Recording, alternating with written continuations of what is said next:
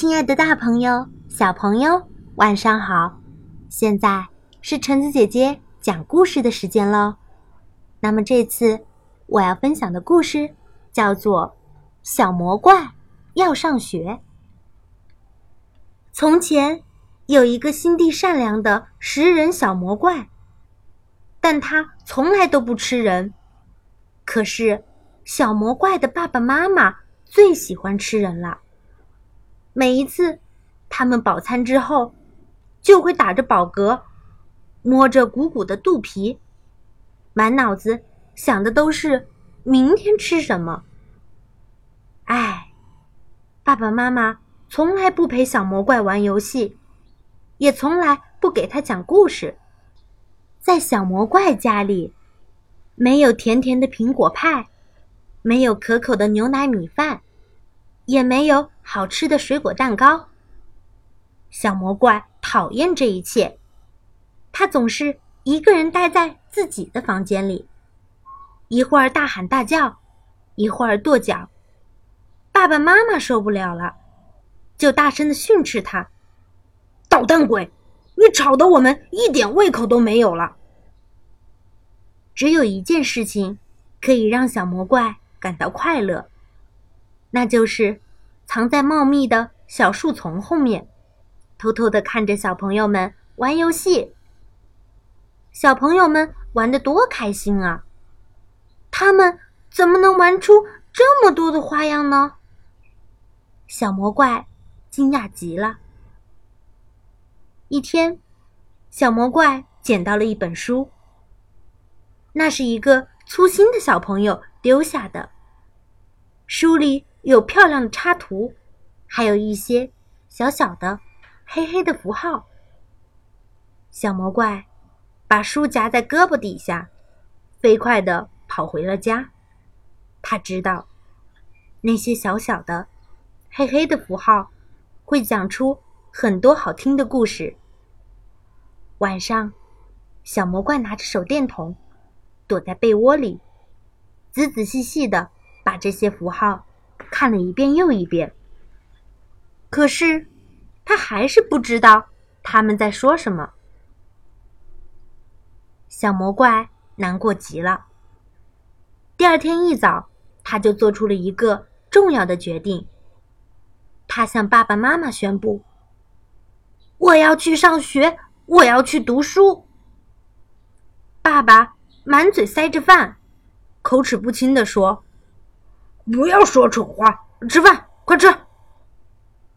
妈妈也嘟嘟囔囔的说：“别耍小聪明，吃饭，快吃。”但是，小魔怪拒绝吃任何东西。第二天早上，爸爸只好领着小魔怪来到了学校。爸爸威胁老师说：“快教这个小笨蛋读书写字，不然……”我就把你们全部吃掉。小魔怪很不喜欢爸爸这样。他走到教室的最后一排，坐了下来，决心好好念书。小魔怪学习非常努力，很快他就会认字了。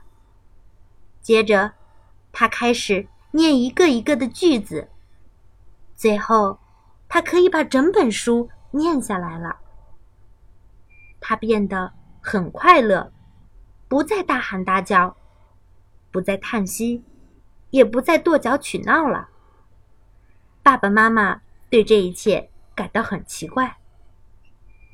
一天晚上，爸爸妈妈没有像往常一样大吃大喝，他们把耳朵贴在小魔怪的房门上，听见小魔怪。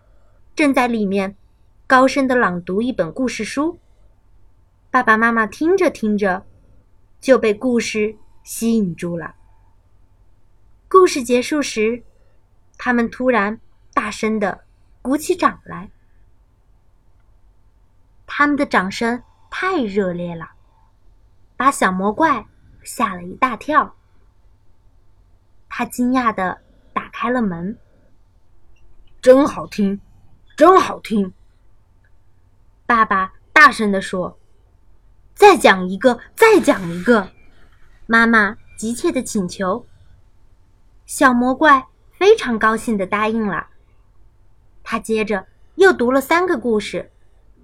后来他觉得有些累了，站起来对爸爸妈妈说：“今天已经很晚了，明晚我再接着给你们念吧。”接下来的晚上，小魔怪放学一回到家，还来不及放下书包，爸爸妈妈就拉着他的袖子。让他再讲一个故事。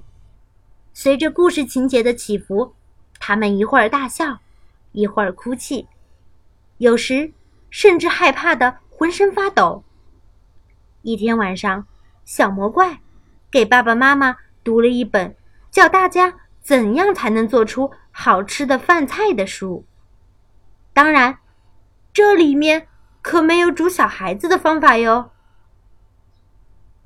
从这天开始，小魔怪放学回到家里，迎接他的都是美味的苹果派、香甜的牛奶米饭，甚至还有让人口水直流的水果蛋糕。哈哈，小魔怪终于可以美美的吃个够了。每天，小魔怪都可以享受美味的饭菜，他觉得好幸福啊！他决定在他生日的那天，要邀请所有的小伙伴到家里来做客。不过，他忘记了，他的爸爸妈妈可都是爱吃人的大魔怪呀。当他为小伙伴们打开门的那一瞬间，他才忽然想起来，可是安安、奥奥、萌萌、赫赫，他们都来了。小魔怪害怕极了。整个下午，小伙伴们都玩疯了，他们一起跳舞，一起唱歌，一起放声大笑，一起打打闹闹。小伙伴们一个接一个的附在小魔怪的耳边说：“你的爸爸妈妈可真和气啊！”小魔怪第一次发现，爸爸妈妈真的很可爱。甚至在他们笑的时候，也很小心的不把长长的牙齿露出来。晚上，所有的小朋友都回家了。爸爸妈妈对小魔怪说：“这些小孩子多可爱呀！以后你随时都可以把他们带到家里玩，我们绝对绝对不会伤害他们。不过，你可不能再带其他的人来了。”因为我们认识了他们，就不忍心再吃他们了。一言为定。小魔怪假装答应了爸爸妈妈的要求，可小脑瓜里已经打定了主意：以后他要邀请地球上所有的小朋友都到家里来参加他的生日宴会。这样一来，爸爸妈妈就永远不会再吃。小孩子啦，好啦，故事到这里就结束了。故事讲完啦，我们下次再见吧。大家晚安。